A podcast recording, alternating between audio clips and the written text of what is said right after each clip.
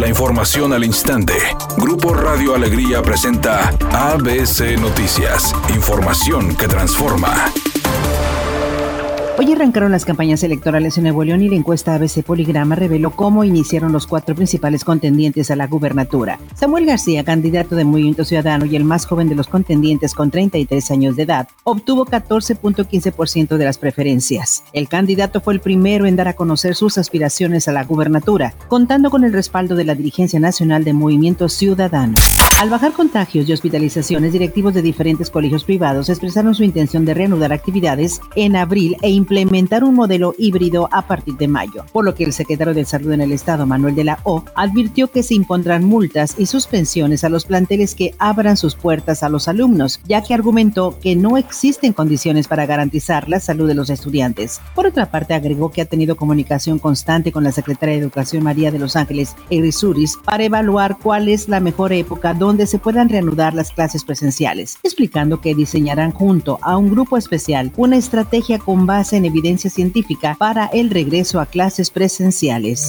Luego de sostener una reunión virtual con el enviado del gobierno estadounidense John Kerry, el secretario de Relaciones Exteriores Marcelo Ebrard informó que México y Estados Unidos trabajarán de manera conjunta en favor del medio ambiente y en el combate al calentamiento global. Marcelo Ebrard calificó como espléndida la conversación que sostuvo con el funcionario norteamericano y dijo que México estará presente en la cumbre virtual del próximo 22 de abril propuesta por el presidente estadounidense Joe Biden al presidente Andrés Manuel López Obrador.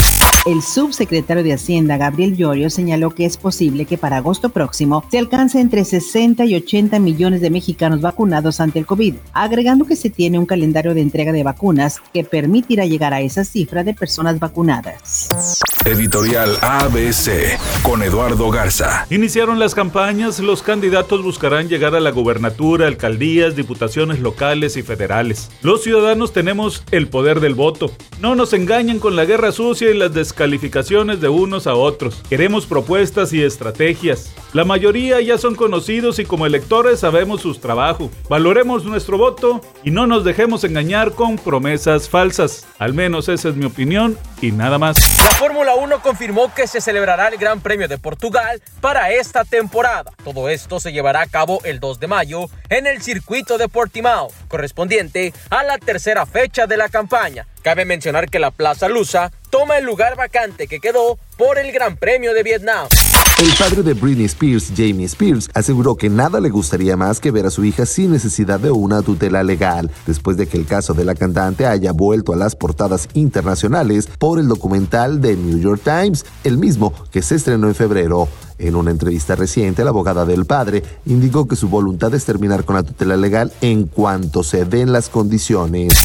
En este momento se registra un accidente en la avenida Miguel Alemán en dirección hacia el norte, pasando la avenida Ruiz Cortines. Hay tráfico lento en ese sector, la velocidad estimada de avance es de 30 kilómetros por hora. Asimismo, se registra otro choque en el Boulevard Rogelio Cantú en dirección hacia el norte. Esto pasando anillo periférico en el municipio de Monterrey. Maneje con precaución. Mientras tanto, se reporta otro accidente en la avenida Félix U. Gómez para incorporarse hacia la avenida Constitución en el centro de la ciudad. Maneje con precaución ya que hay carga vehicular en ese sector. Sea paciente y recuerde siempre utilizar su cinturón de seguridad y no se distraiga con su celular mientras conduce. Que tenga una excelente tarde.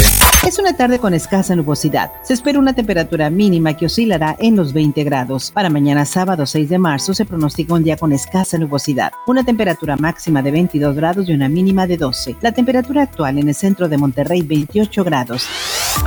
ABC Noticias. Información que transforma.